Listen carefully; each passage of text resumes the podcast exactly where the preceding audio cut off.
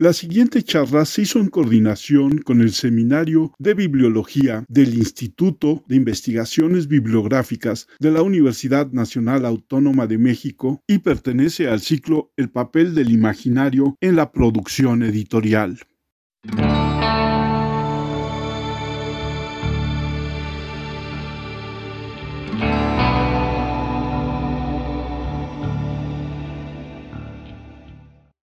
Hola, ¿qué tal? Bienvenidos una vez más a una charla como cualquiera. Soy Armando Enríquez y en las charlas que estamos llevando en colaboración con el Instituto de Investigaciones Bibliográficas está con nosotros Víctor Bañuelos Aquino. Víctor, ¿cómo estás? Muy bien, este, muy gustoso de estar otra vez aquí de vuelta. Este, siempre es un placer estar aquí con ustedes y pues seguro hoy también vamos a tener una plática muy interesante. Así es. Y nuestro invitado del día de hoy es el doctor Alfonso Vázquez Pérez, licenciado y maestro en historia y doctor en antropología social. ¿No es así, Alfonso? Estoy cursando el doctorado en ciencias antropológicas actualmente en la ENA. Entonces, estás doctorándote. Exacto. Pues bienvenido al podcast, Alfonso. No, pues muchas gracias. Agradecerte tu invitación, Armando, a este interesante eh, podcast que tienen. Los he seguido eh, cuando me platicó de él, Víctor. Comencé a seguirlos por estas nuevas redes, este, por el Spotify, y en verdad me sorprende la cantidad ya de entrevistas, de programas que tienen. Son más de 100, eso es un hecho. Entonces,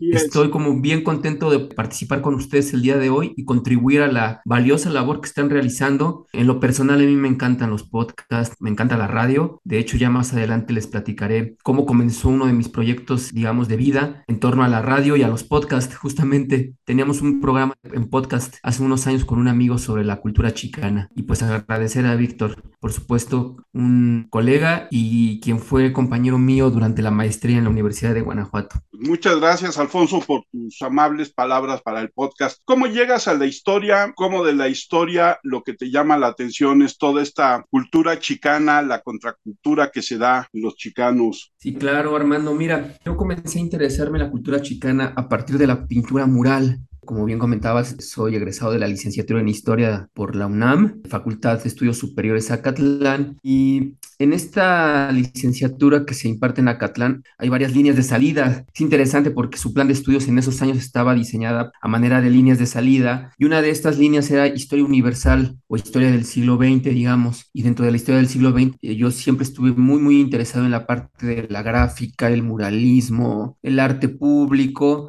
y de algún modo eh, llegué a la cultura chicana a través del arte. Conozco a muchos eh, amigos artistas, tengo familiares viviendo en los Estados Unidos y recuerdo que en esos años me encontré con una revista, Voces de México, no sé si la ubican, esta, esta revista de Voces de México bilingüe, y recuerdo que entre las páginas aparecía un par de artículos sobre cultura chicana, justamente literatura chicana, en particular y poesía chicana, y venía ilustrada, venía ilustrada unas ilustraciones muy bonitas de algunos murales, de un cartel de publicitario de cine de la película Sud Sud, y ahí fue cuando me enganché. Y en la facultad, los académicos, los responsables de los programas académicos de literatura, de historia y de comunicación, se les ocurrió una, para mí una brillante idea de generar una línea de salida para estudiantes a través del cine. Me parece que actualmente continúa este seminario de análisis cinematográfico interdisciplinario desde la literatura, la historia y la comunicación. Y pues yo lo cursé para poder llevar a cabo mi tesis y digamos, me decidí al final no tanto por el muralismo chicano, sino por el cine chicano. Entonces yo comencé mi primer trabajo académico ya de licenciatura propiamente para la titulación como tesis fue un análisis sobre la película American Me, traducida al español Santana Americano. Es una película muy cruda, muy, muy fuerte, que retrata eh, la vida de los pandilleros en las prisiones de los Estados Unidos, de los que se conocen como cholos o una especie, digamos, de arquetipos de los maras que controlan las prisiones de los Estados Unidos. Esta película está basada en la vida de los miembros de la eh, mafia mexicana, así se le conocía a este grupo, y es dirigida por uno de los actores chicanos más importantes, uno de los actores latinos e hispanos más reconocidos en los Estados Unidos, que es Edward James Olmos, no sé si también ustedes lo recuerden, muy famoso porque sale en la versión original de Blade Runner, él es el detective que está acompañando a, Deckard, me parece, ¿no? en su, su viaje, y ya de ahí pues el salto a la maestría en la Universidad de Guanajuato y continué con la línea de análisis cinematográfico, pero ahora decidí hacer un análisis sobre la película Sud Sud o Fiebre Latina en español, que relata también un hecho de la vida real, un hecho histórico de las pandillas eh, o de los jóvenes pandilleros este, que son conocidos como pachucos durante la Segunda Guerra Mundial en el sudoeste de los Estados Unidos y se relaciona con la discriminación hacia estos grupos de origen mexicano. Básicamente así es como entré al, al tema. Y como dices, probablemente uno de los íconos de la cultura chicana, Edward James Olmos, dirige la película de Santana americano que dices, pero Sí. además es el pachuco central en Sud Sud. Así es, Edward James Olmos es un símbolo de la Es cultura un chicana. símbolo, así es. También hace poco lo vi en una serie que es un spin-off de esta serie de motociclistas. De Los Ángeles, de los... no, bueno, yo lo recuerdo a él por la serie de Miami Vice también. La, el spin-off se llama The Mayans y son Ah, un grupo de motociclistas Sí. en la frontera. sí. Y la verdad es que por lo menos la primera temporada, que es la que yo he visto, me faltan las dos siguientes, es otra joyita por muchas razones, pero. Edward James Olmos está ahí también en un personaje bastante icónico. Ya me acordé, se llama Sons of Anarchy y el spin-off sí se llama The Mayans, Oh, bien. ¿No? Y es esto, motociclistas. Y luego hicieron otro spin-off de una serie de terror que originalmente se llevaba a cabo en Londres, pero este spin-off se lleva en, a cabo en Los Ángeles y se llama Ciudad de Los Ángeles, una cosa así. Y justamente agarra también el momento de los pachucos en los 50s, 40s y de los mexicanos en Los Ángeles, ¿no? Así Muy interesante, a lo mejor un, un cliché en el asunto del monstruo que es entre la Santa Muerte y la calavera del Día de los Muertos, pero la serie es muy buena. Mira qué interesante entonces lo que comentas de la productividad, ahora sí que el trabajo de Olmos, porque además de ser actor es activista, ¿no? Eh, sus raíces están en México, él es descendiente de la familia Flores Magón, me parece, Eso no sabía. y en algún momento a él lo entrevistan y él comentaba que en algún momento él quiso nacionalizarse mexicano para poder intervenir en política mexicana, ¿no? Su activismo lo, lo, lo llevó a la búsqueda de la nacionalización, se la negaron, pero bueno, él sigue trabajando con las comunidades, fundador del Festival Internacional de, me parece, de Cine Latino en Los Ángeles, en California. Incluso eh, muchos también la recuerdan por su papel en Stand and Deliver, Cuenta conmigo, Mm. esta película del profesor Escalante, este profesor peruano que ayuda a sus alumnos, ¿no? a poder aprobar los exámenes de matemáticas para ingresar a las universidades. Bueno, también basada en hechos reales y creo que fue su actuación muy, muy, muy reconocida. Varios, incluso hasta hoy en la fecha, lo siguen recordando por ese papel del profesor Escalante.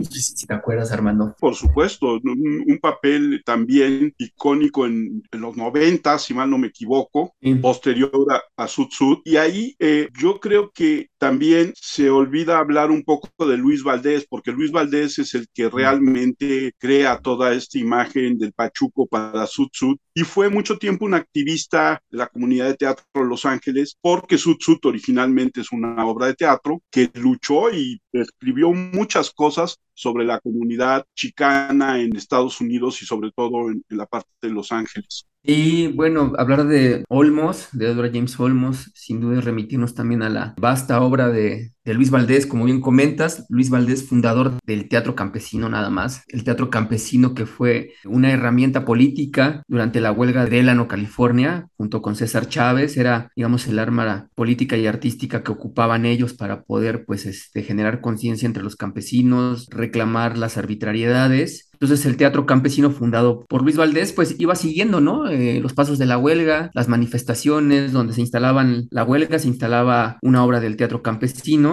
y ya posteriormente pues este Luis Valdés, también en una de las entrevistas que le hacen en algunos periódicos en Estados Unidos, él comentaba que la figura del Pachuco es una figura que él venía trabajando desde muchos años atrás. Antes de la fundación del Teatro Campesino siempre la imagen del Pachuco fue algo que lo impactó desde joven. Él era muy jovencito cuando vivió por ejemplo, estas represiones de Sleepy Lagoon, que es el hecho en que se basa la película, y siempre los veía como unos superhéroes. Luis Valdés decía que el Pachuco para él era una especie de superhéroe y lo fue maquinando, ¿no? Durante muchos años en el teatro campesino hay un personaje que es el, el Pachuco, posteriormente ya, como bien comenta, se convierte en una obra de teatro sud, eh, a la que creo que a la función también inaugura la asiste César Chávez. Hay una imagen muy icónica de César Chávez y Luis Valdés afuera de un teatro del Teatro de Los Ángeles en donde se estrena. Ya posteriormente lo invitan, ¿no? A convertir esta obra teatral en obra cinematográfica. Pero es interesante, ¿no? El manejo, ¿no? Que hacen la obra cinematográfica de la narrativa teatral, porque también nos lleva la película, se presenta como musical, ¿no? Y también respetando mucho de esta idea del teatro brechtiano, el teatro campesino, el teatro de la provocación. Todo el tiempo está provocando al espectador que está mirando en pantalla la película, ¿no? Hay escenas muy, muy, muy interesantes, ¿no? Cuando dejan de filmar y luego eh, voltea a vernos el Pachuco y nos cuestiona. Pero sí, como bien comentabas, Luis Valdés, pues a la fecha sigue produciendo, o sea, siguen realizando obras de teatro durante Día de Muertos, pues sigue activo, digamos, ¿no? Estoy fascinado escuchando a Alfonso este, el dominio del tema y aparte, pues lo interesante del surgimiento de todos estos imaginarios, porque realmente son unos imaginarios que lograron manifestarse a través de varios este, lenguajes narrativos. Bueno, antes de continuar, quiero hacer una aclaración. Sí, es de seminario interdisciplinario de bibliología. Ya decía yo que lo estaba confundiendo con el otro. Sí. Bueno, continuando, de entrada, Alfonso, me parece fascinante cómo llegas al tema, ¿no? A partir de diferentes narrativas, ¿no? La del mural, la, narrativa escrita, este, la, cultura chicana en sus diversos objetos culturales, ¿no? Que lo han vehiculado, como estas revistas puede ser. Yo te preguntaría si has pensado en la idea del mito como este relato rector que se ha creado en torno a la imagen del chicano como tal, de estos mexicoamericanos. En varias películas, como algunas que ya has mencionado, como American Me, incluso este, Sweet Tweet, o creo que esta no la han mencionado, Sangre por Sangre, se aprecia como una visión romántica idealizada de lo que es ese pasado mexicoamericano, queriéndolo vincular directamente con Mesoamérica, principalmente con la época de Nezahualcóyotl, con la época de Cuauhtémoc. Y yo no sé, yo le encuentro como que este tema se puede analizar desde la propuesta de Mircelia del mito del eterno retorno, como que pareciera que hay como esta obsesión del retorno a una suerte de Tenochtitlan que realmente nunca existió, sino que es un constructo del imaginario y que paradójicamente ahora sirve para sustentar eh, estos nuevos imaginarios que vemos en todos estos lenguajes narrativos que se han estado comentando en esta tarde. Qué interesante pregunta. Nos arrancamos Armando y yo directo con el cine, con lo que nos apasiona, creo, a todos. Sí, claro. Y, sí, bueno, son varias, ¿no? Varias cosas. Respecto al mito, es interesante porque, bueno, yo me he encargado de analizar la obra de Luis Valdés principalmente durante mis últimos años, pero de vida académica, digamos, eh, pero no olvido otro tipo de narrativas, por supuesto, pero en particular Luis Valdés nombra en sus inicios a sus obras, a sus puestas en escena como mitos y posteriormente como actos. Es bien interesante la idea mítica que nos remite, como bien comentas, al eterno retorno, a la construcción de imaginarios. De algún modo, ustedes saben que toda identidad es una identidad narrativa, como propone Paul Ricoeur, ¿no? Toda identidad narrativa requiere de ciertos artefactos o de ciertas formas de reconocimiento y autorreconocimiento. Para la comunidad chicana, dentro de sus narrativas, digamos, ¿qué daría cohesión? ¿No? Sería una interesante pregunta. ¿Qué da cohesión? Y tú comentas ya, el México prehispánico, o sea, un pasado común, muy a la manera de, de este nacionalismo mexicano, ¿no? Del siglo pasado, en donde el nacionalismo mexicano, las raíces, José Vasconcelos nos remiten al mestizaje y nos remiten a un pasado indígena, no idealizado, un pasado indígena del que somos herederos. Y de ahí también parte la comunidad chicana o los ideólogos o los creadores chicanos de este pasado indígena. Pero no, no hay que olvidar otro tipo de referentes dentro de esta construcción narrativa de la identidad chicana. Y dentro del propio indígena hay también ciertos matices. Hoy en día parecería que la balanza se inclina mucho hacia este pasado mexica, ¿no? Hacia este pasado del altiplano central, pero en sus inicios los ideólogos, los escritores, los creadores, los pensadores chicanos tenían gran interés en el mundo maya. O sea, sus primeros referentes prehispánicos del mundo prehispánico no fue lo mexica. Lo que estábamos platicando el otro día un amigo y yo me platicaba que sus primeros referentes fue el mundo maya. Y si uno revisa la iconografía, si uno revisa los elementos visuales que aparecen en las revistas de esos años,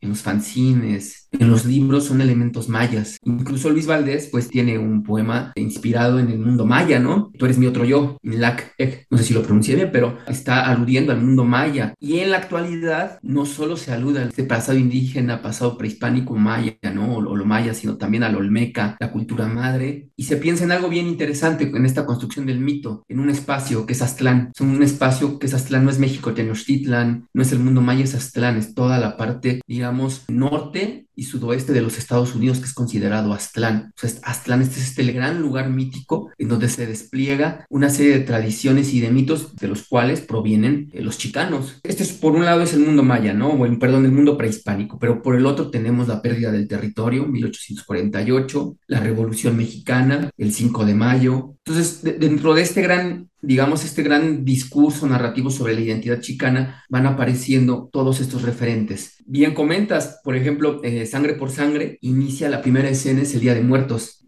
Y el día, el día, de Muertos e inicia con un desfile y con estas imágenes de que les llaman como neoindios, ¿no? Los neoindios. Así los cataloga Francisco de la Peña Martínez, ¿no? Estas nuevas formas de reinterpretar el pasado indígena a través de la corporeidad, del vestuario, de la danza, de la música. Es interesante cómo inicia el filme, pero a lo largo del filme también se van generando diferentes referentes, al igual en Sutsu. En Sutsu también hay un referente hacia el pasado indígena, pero también hacia la Revolución Mexicana, la pérdida del territorio, por supuesto, 1848, entre otros referentes. Este mundo simbólico cada día va, digamos, se va enriqueciendo con nuevas formas. O sea, llega Sutsu de la película y ahora el Pachuco es visto como un ser mítico, y así lo plantea también Luis Valdés, es, un mito. Entonces, a, todos estos ya pequeños mitos se les suma uno, más, que es el del Pachuco que es un héroe. O sea, si, ustedes ven Tsutsut, el relato es del de un, digamos, un héroe y el antihéroe, ¿no? Hay una lucha constante, ¿no? Lo que es interesante de Tsutsut es que, por ejemplo, el cierre no es un final feliz, ¿no? Es un final abierto y es un cine provocativo, ¿no? Hasta cierto punto, es una provocación para el público. Entonces, bueno, esta idea de la cultura chicana, las formas de identidad chicana, pues se van alimentando, como ahorita comentamos, no solo del pasado indígena, sino también de otros referentes. Pero sí. Les voy a contar una historia. Hace unos 20 años tuve la, oportunidad de estar en Milwaukee y conocí a un hombre que era el esposo de una de mis colaboradoras en lo que estaba yo haciendo, el día que me lo presentó ella, ella era descendiente de suecos o de noruegos, ¿no? Pero había adoptado el, el, apellido del esposo. El esposo se llamaba Narciso Alemán. Y el día que me presentaron a Narciso, me invitaron a cenar, llegaron por mí, saludé a Narciso y Narciso en perfecto español me saludó y demás. Y de repente pues, la pregunta obligada, ¿no? ¿De dónde eres, Narciso? Y la respuesta contundente, de la parte ocupada de Texas. Narciso había sido miembro del movimiento de César Chávez y había estado en California con las huelgas y todo esto. Y él se quejaba amargamente porque decía que Nixon había acabado con la identidad chicana, fundiendo esta nueva palabra que abarca a todos los que hablan español, que es latino. Y yo creo que tiene razón, o sea, yo creo que es cierto. Los chicanos son de origen mexicano, son los que se despertaron y estaban del otro lado ya, o son los que emigraron y se hicieron allá, fueron, pero no son los puertorriqueños, no son los argentinos, no son los hondureños, no son los salvadoreños. Y entonces, al razar como latinos, acabó con un problema que era muy importante, porque mexicanos que de repente se quedaron del otro lado en el 48 y que fueron creciendo las comunidades chicanas, siempre han sido y serán mucho más que las demás naciones latinas que habitan en los Estados Unidos. Pero de esta manera los republicanos razaron y además, bueno, tuvieron un mejor control para su discriminación racial contra los latinos y ya no contra grupos. No sé, Alfonso, Víctor, ¿ustedes qué opinen de esto? Sí, es interesante eh, las nomenclaturas, las formas de categorizar, porque al categorizar excluyes, ¿no? Excluyes al otro. Al generalizar también ocurre lo mismo y más en un país que se jacta de ser multicultural, ¿no? Eh, hay una obra de Esperanza García García de, muy interesante sobre justo, ¿no? Eh, cómo los chicanos se insertan dentro de este paradigma del multiculturalismo en los Estados Unidos, porque es un paradigma, ¿no? Realmente lo que se nos venden, digamos, de algún modo la nación norteamericana, una nación hecha de migrantes, pero que no son reconocidos al momento de la toma de decisiones políticas, en la toma de decisiones de sus propias comunidades, en la toma de decisiones eh, sobre su propia educación, y son, digamos, representados con palabras como el latino o el hispano. Y se les olvida que dentro de esta latinidad o esta hispanidad hay muchas experiencias, no solo la del mexicano, sino sino también la del centroamericano, el cubano, nada más que al mexicano en un porcentaje no necesariamente es un migrante, sino que de repente su patria se vio invadida y ellos convertidos en ciudadanos de segunda. Y eso, eso marca una experiencia muy diferente. Sí, eso marca una experiencia muy, muy, muy diferente. De ahí que el término chicano en sus inicios era peyorativo, era un término peyorativo, al igual que el del pachuco, el mojado, pero que en la década de los 60, con la, el movimiento de César Chávez, de Corky González, de Reyes Tijerina, de Dolores Huerta, el concepto chicano, la palabra chicano, tuvo una connotación política muy, muy fuerte, porque iba a la par esta palabra política de ciertos reclamos y de,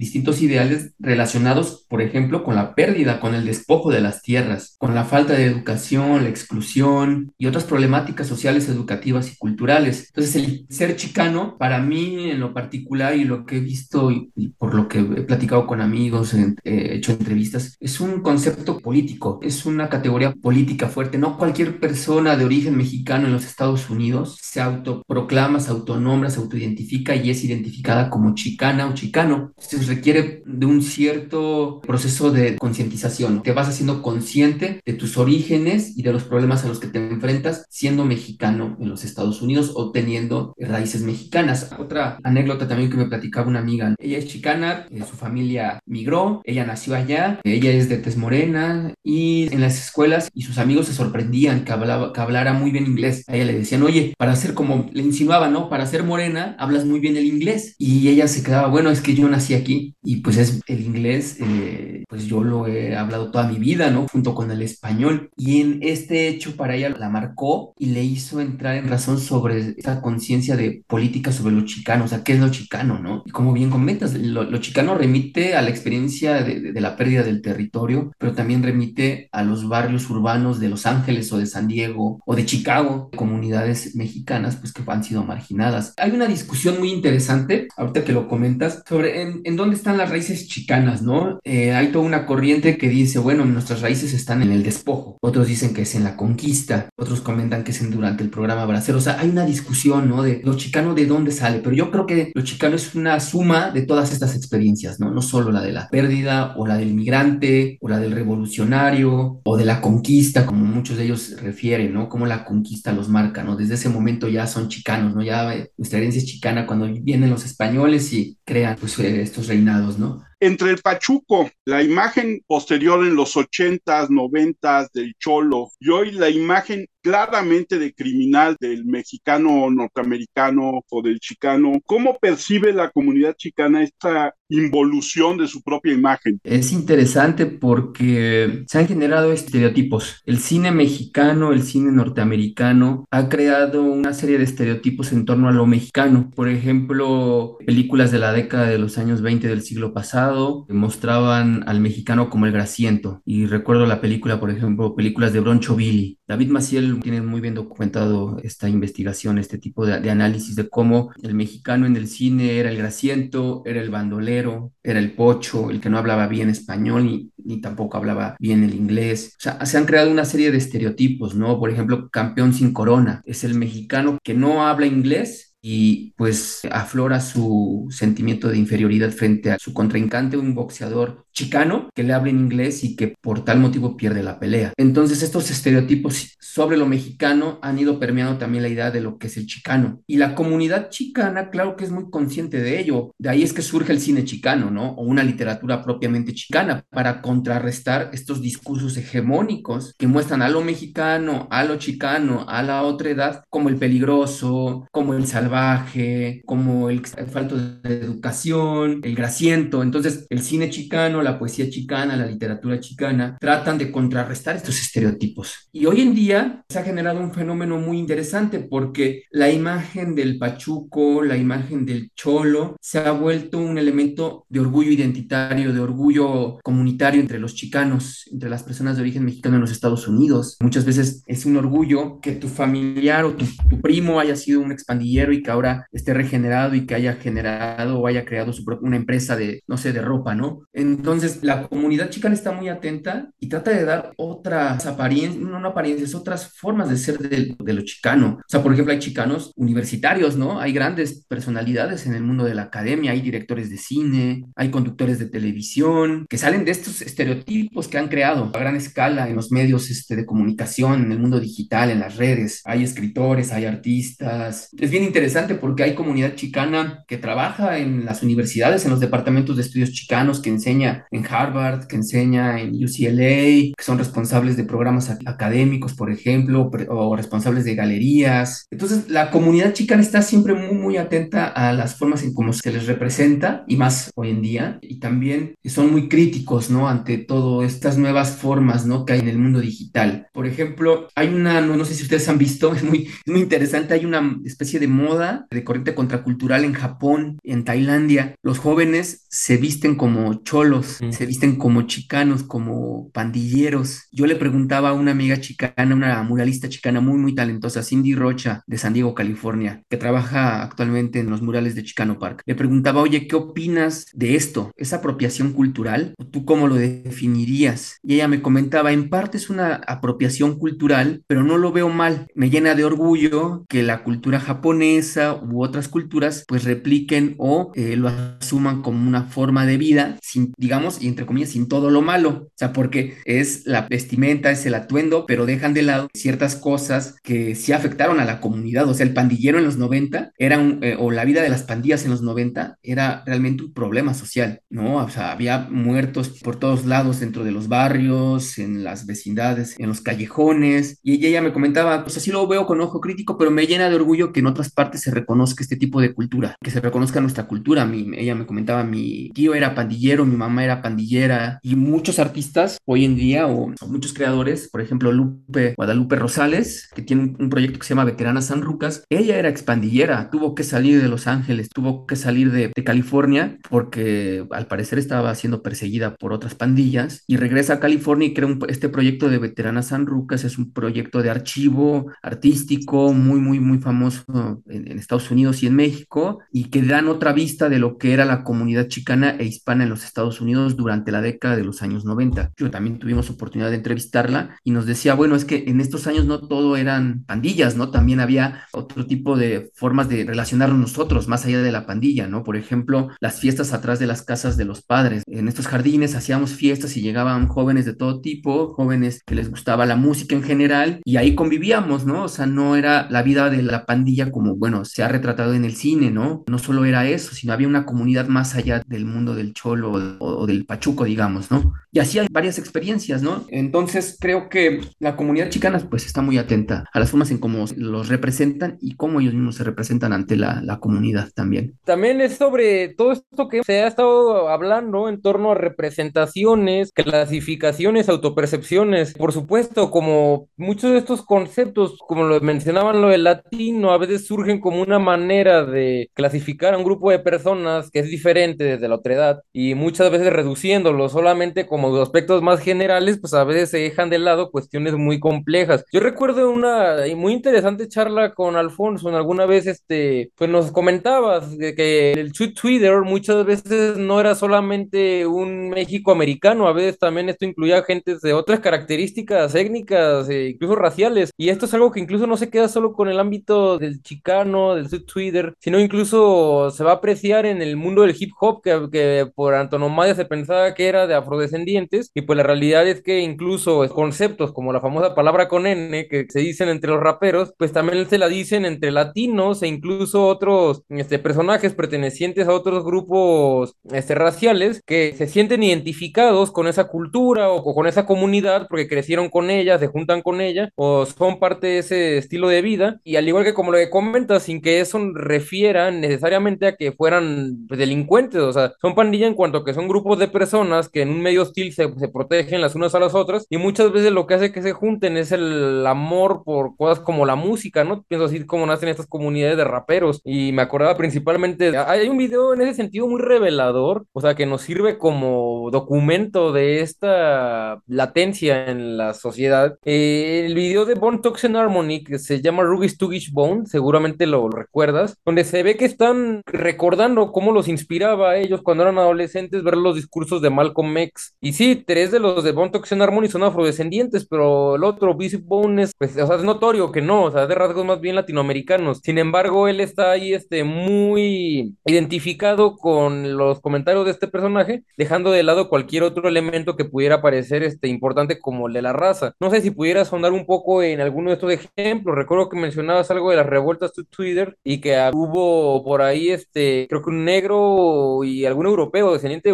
¿no? También hay entre ellos. Sí, es interesante porque la cultura del pandillero, digamos, es una cultura más que de, de, pandillas relacionada con la violencia, surge, nace como una cultura de amigos, de cuidarse entre ellos de los ataques por parte de otras comunidades. O sea, el Twitter, el, el Pachuco, en la década de los años 40, se reunía para ir a los salones de baile. Por eso se vestían de esta forma, ¿no? Para poder entrar a los salones de baile y entrar escuchar las grandes orquestas, pero a la par eran atacados por otras comunidades, ¿no? Y entonces ellos tenían que protegerse, o sea, tenían que responder, ¿no? O sea, no pueden quedarse así siendo pues nada más pasivos, ¿no? De algún modo, entonces de algún, eh, fueron orillados a, tener que responder con violencia. Los subtwitters pues también, ¿no? Era un grupo no solamente ligado a la raza, a lo mexicano, sino también a la clase. O sea, clase, raza y género están como inmiscuidas en todas estas construcciones, ¿no? Juveniles y de identidad. Malcolm X, Martin Luther King, muchos de estos líderes afroamericanos también vestían al estilo pachuco. O sea, el, traje pachuco se cuenta, hay una teoría de que surge en el Harlem, ¿no? Entre las comunidades afros. Y de ahí se va extendiendo a otras comunidades, a otros grupos raciales, pero lo que coincide pues es la clase, ¿no? O sea, son jóvenes de clase trabajadora, de familias trabajadoras, migrantes, grupos marginados que asumen esta forma de vestimenta, ¿no? Entonces, el traje pachuco llega a la frontera, a El Paso, Texas, y en El Paso pues digamos se mexicaniza, ¿no? Se populariza Marisa el, pachuco es vamos el chueco, ¿no? El palchueco es el, el chuco, ¿no?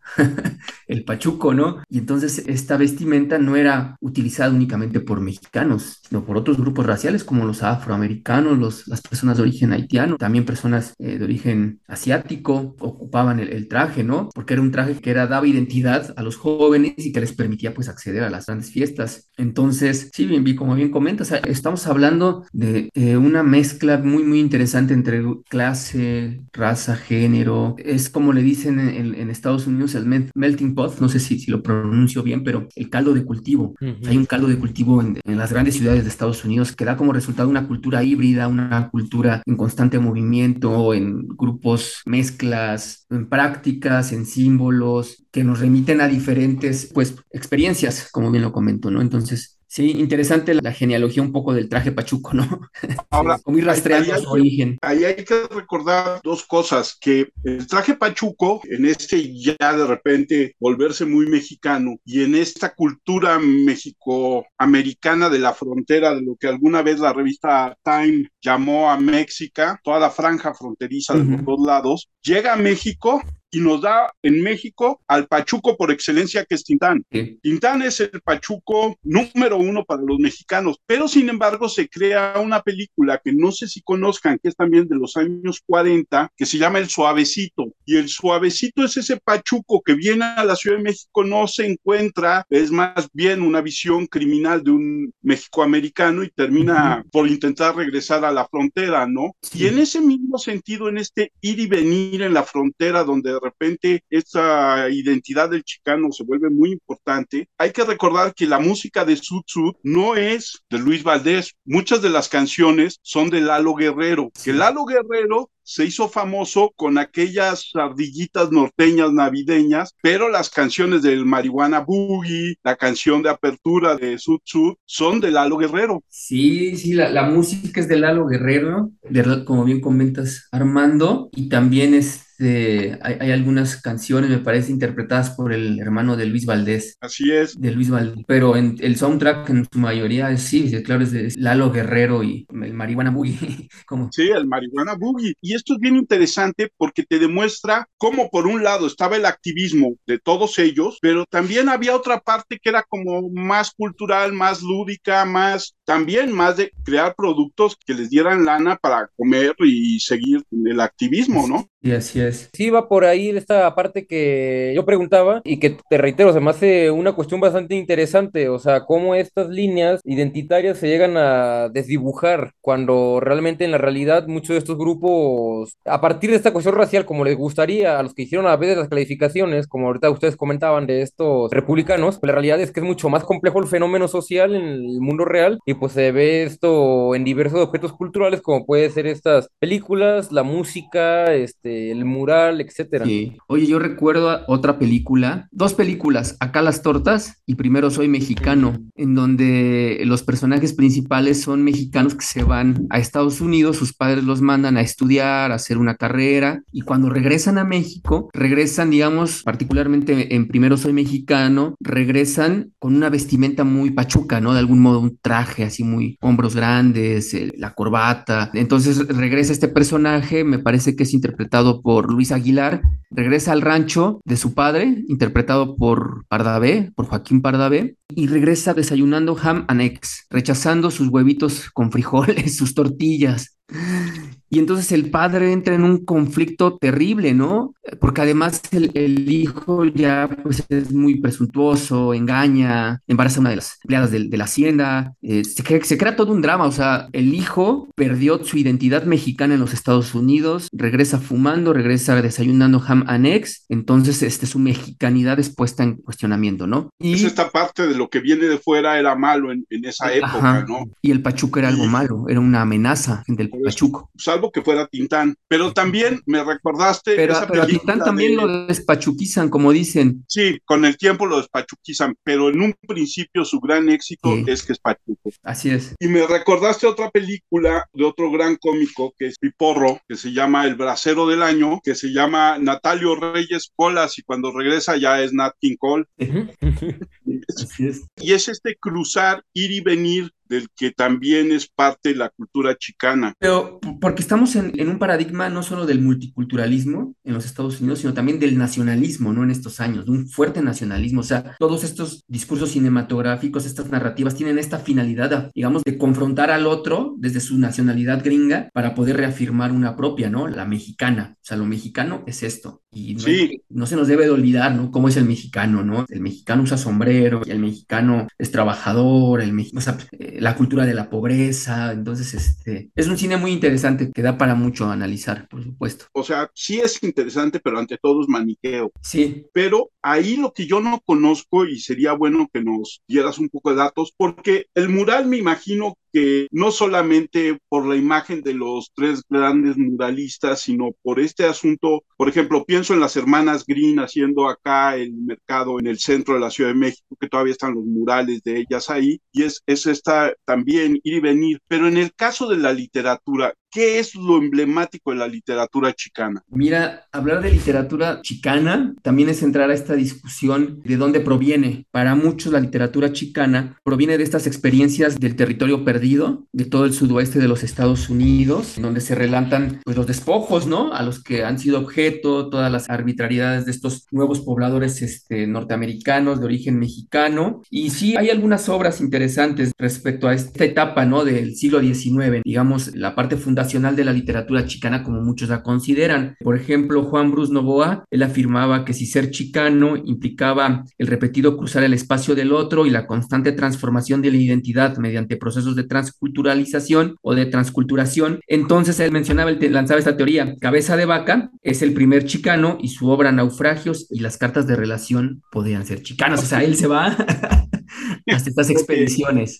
Eh, al inicio sí, pero bueno, otros dicen, no, hay que ubicar la literatura chicana en el siglo XIX con obras, por ejemplo, como Tras la tormenta, La calma, de Eusebio Chacón, en donde pues bueno, se relata manera de fantasía y de realidad todas las injusticias, ¿no? De las que eran objeto eh, los mexicanos en esta región de los Estados Unidos, ¿no? En el sudoeste, por parte de los gabachos, particularmente en Nuevo México, también está la obra de Amparo Ruiz de Burtón, es considerada una de las primeras novelas chicana. Ya en 1925, Daniel Venegas con la obra de las aventuras de Don Chipote, es una novela escrita ya en español, en donde pues los autores, quienes han estudiado toda la narrativa chicana, consideran que es la obra que da el salto de la oralidad a la escritura como tal y pues en esta obra igual se relatan las denuncias, ¿no? Se denuncia, perdón, las condiciones que afectaban la vida de los trabajadores mexicanos. Entonces, digamos, estos son algunos referentes anteriores al surgimiento del movimiento chicano en 1965. Ah, también eh, yo creo que es importante mencionar el laberinto de la soledad de Octavio Paz, que inicia su ensayo con una reflexión sobre el pachuco y sus otros extremos. Entonces, al cuestionarse lo que es la mexicanidad, no sé si recuerden el inicio de, esta obra, deconstruye o va analizando la figura del pachuco, ¿no? Y también menciona la amenaza que es el pachuco para la sociedad de algún modo, ¿no? Porque pues provoca y vive en una libertad constante. Entonces, en la literatura chicana, pues tenemos estos primeros referentes. Ya durante el movimiento chicano comienzan a surgir diferentes obras y aparecen autores, eh, aparecen revistas, revistas contraculturales, fanzines independientes,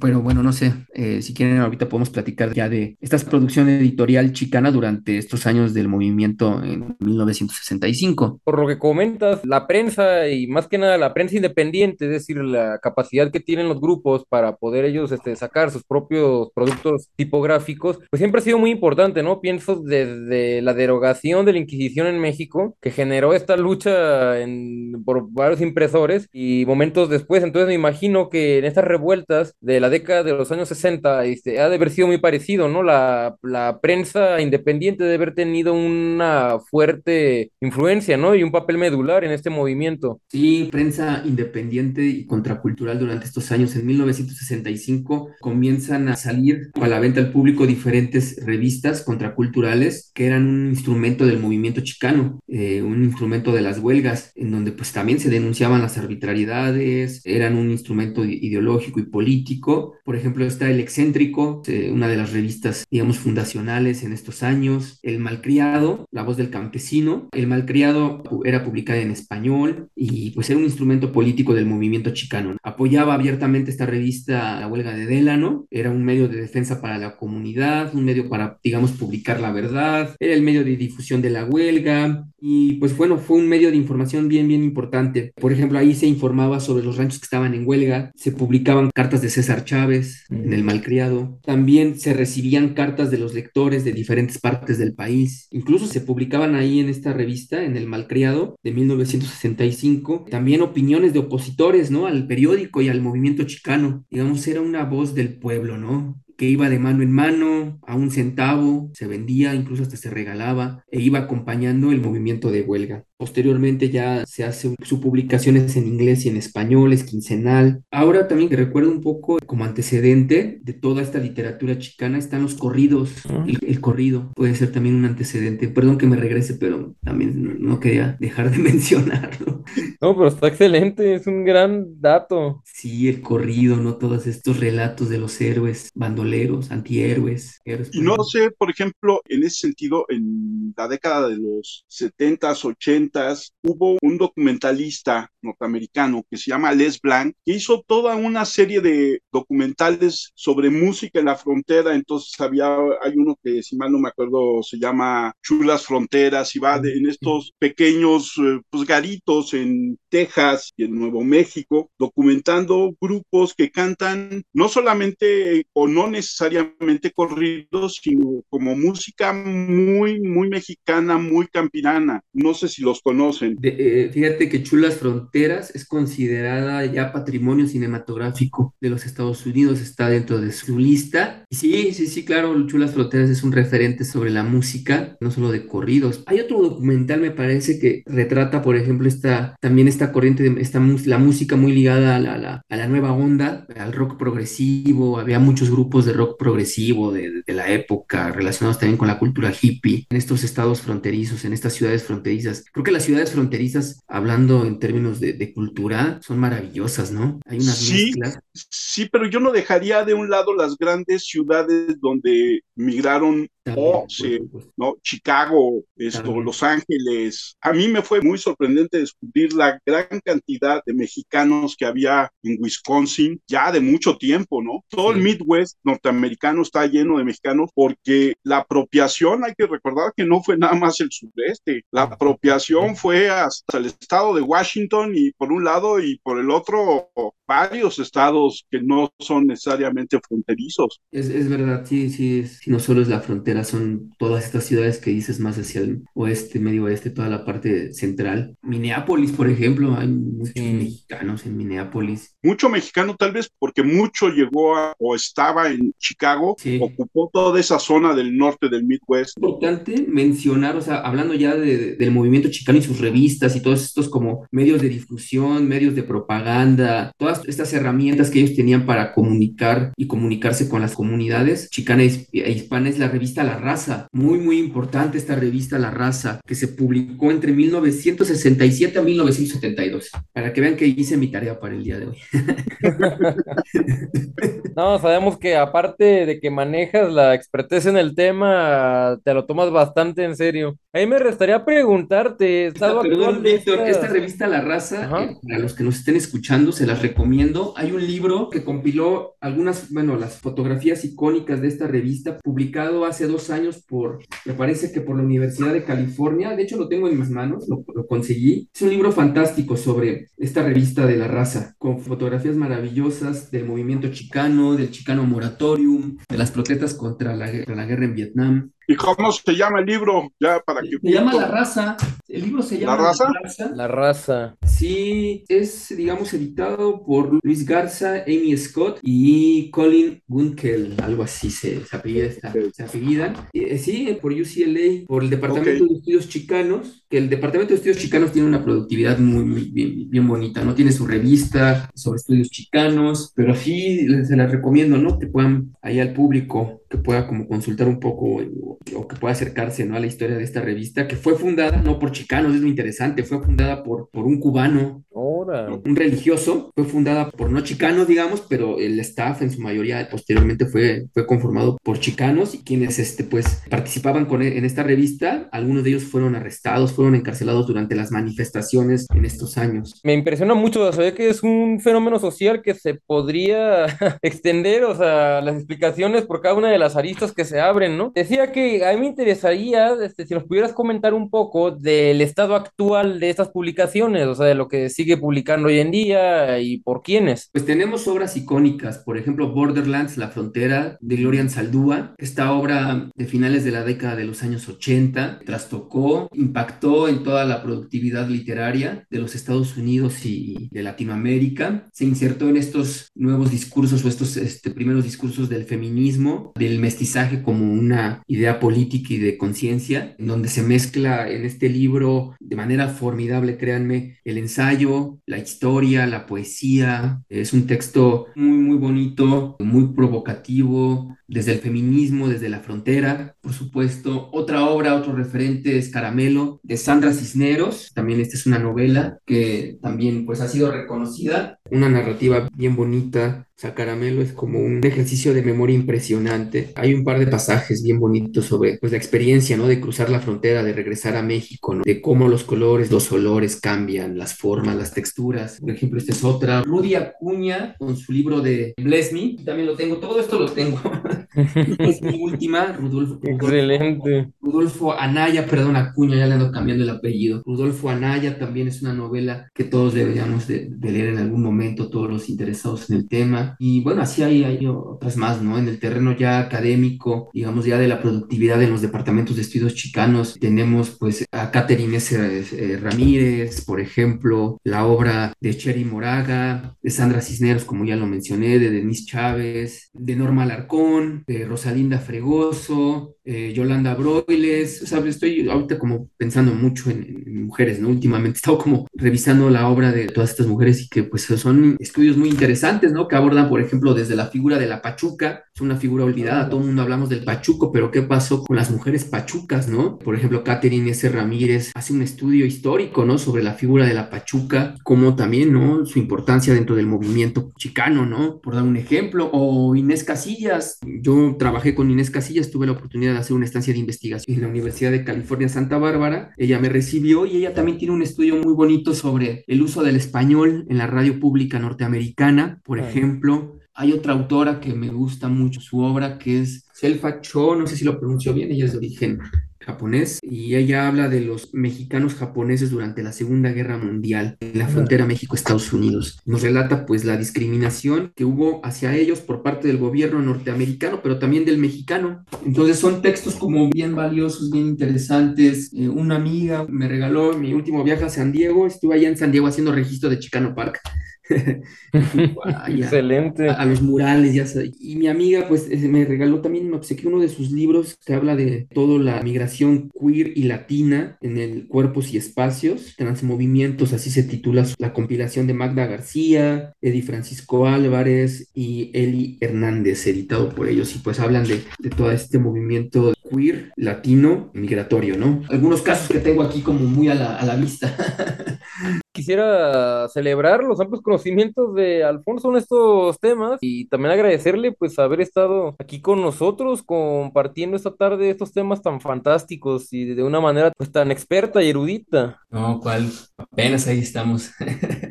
A ti agradecer. Yo, yo sí tengo un par de preguntas. Sí, adelante. Porque esta parte de la pregunta de Víctor acerca de las imprentas en el siglo XX que publicaron cosas de la cultura chicana, me quedé pensando si en el siglo XIX habrá habido, después de la sesión del terreno, impresores que aún trabajaban en español, ya siendo Estados Unidos.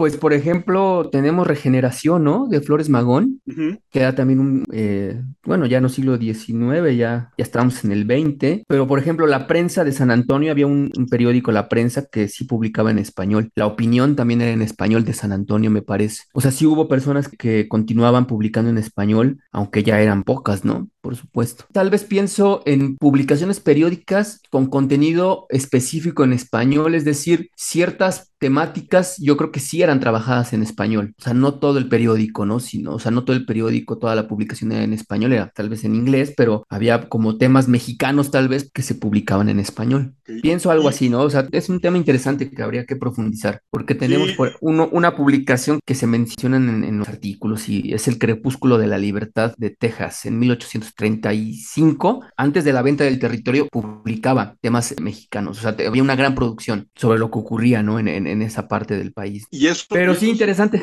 sí, buena sí es, es, interesante y debe de haber archivos, ¿no? los archivos estatales en Texas o en... Digitales, ¿no? Puedes, puedes consultar la prensa eh, desde tu casa ya y, ver estas publicaciones del siglo XIX, sí, sin duda. Sí, la, la cuestión del, del archivo allá y de la digitalidad es impresionante, ¿no? Así es, y esta parte que decía Víctor, de cada pregunta salen mil aristas, también sería interesante profundizar en el papel del clero católico en las comunidades hispanas, sobre todo en, las, la comunidad chicana. Sí, sí, sobre todo la comunidad chicana, los, toda la parte de, religiosa, las iglesias apoyaban al movimiento chicano, también esta idea de la teología de la liberación, ¿no? Además, sí es muy interesante esta parte del mito con los mexicas o con los mayas o con los olmecas, no necesariamente con los pueblos nativos de la zona. Sí. Hay una amalgama entre esta idea del mundo idílico prehispánico y la Virgen de Guadalupe o actualmente la Santa Muerte uh -huh, o sí. estos ritos muy católicos, ¿no? Muy católico, así es. Sí, o sea, los grupos chicanos, el movimiento chicano era fuertemente apoyado por la Iglesia Católica, de algún modo, y este sincretismo, ¿no? Eh, religioso. Me dejan pensando también sus preguntas, ¿eh? Porque... Bueno, pues eso, eso lo único que hace es que en un futuro, espero no muy lejano, volvamos a reunirnos los tres sí. y platicar de estos temas Excelente. que se vuelven muy interesantes. Alfonso, no, no, me resta más que agradecer el que hayas aceptado la invitación. Dinos dónde te encuentran las audiencias en tus redes sociales. No, pues agradecerles a ustedes la invitación, en verdad que me la pasé muy bien aquí en el podcast. Me encuentran eh, como Chicanos Sin Fronteras, así se llama el proyecto que estoy llevando a cabo aquí desde la Ciudad de México. Es un proyecto que trata de dar difusión y abrir espacios de reflexión sobre la cultura chicana, pero también sus diversas manifestaciones, sus diversos puntos de encuentro con otras temáticas como la migración, por ejemplo. Entonces, temas sociales, temas políticos, pues nos afectan en ambos lados de la frontera. Entonces, en Chicanos Sin Fronteras en Instagram o en Facebook pueden encontrar lo que estoy haciendo. Ahí me pueden encontrar en, en, bueno, en Chicanos Sin Fronteras. Entonces, este, pues, no sé si me falta algo, pero desde México también hay una productividad interesante. Hay estudios sobre la cultura chicana Y hay obras como emblemáticas de los eh, años 70, por ejemplo, CEP 70. CEP 70 publicó, tiene un par de números dedicados a la cultura chicana. El Fondo de Cultura también,